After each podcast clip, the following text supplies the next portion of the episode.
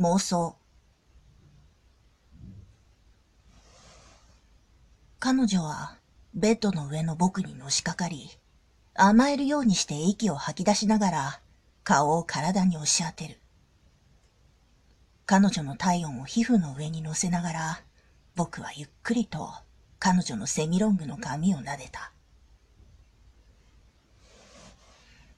君って、ダメ人間だよね。どこが？彼女が嬉しそうに僕の悪口を言い、僕は聞き返しながら彼女を抱きしめる。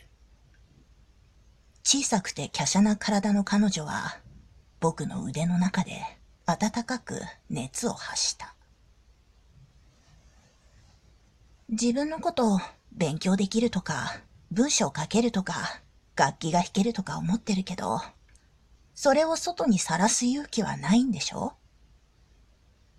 まあね。でも、みんなそうなんじゃないの？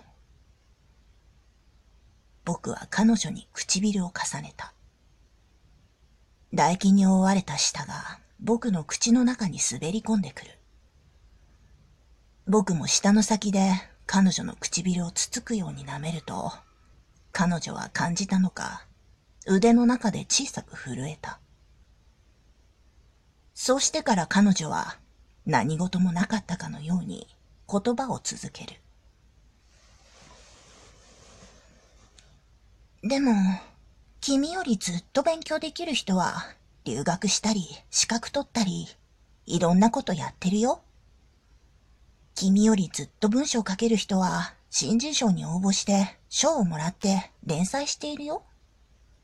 それに、君より楽器の上手い人は君の部活にたくさんいるでしょ？外にさらさないってのは、それを受け入れたくないってことじゃないの？人は人だよ。僕は僕だよ。でも、君自身が君の現状に満足したとしても、他の人はどう思うかな？君に価値はないよ。僕は黙り込んだ。それが覆しようのない真実だからだ。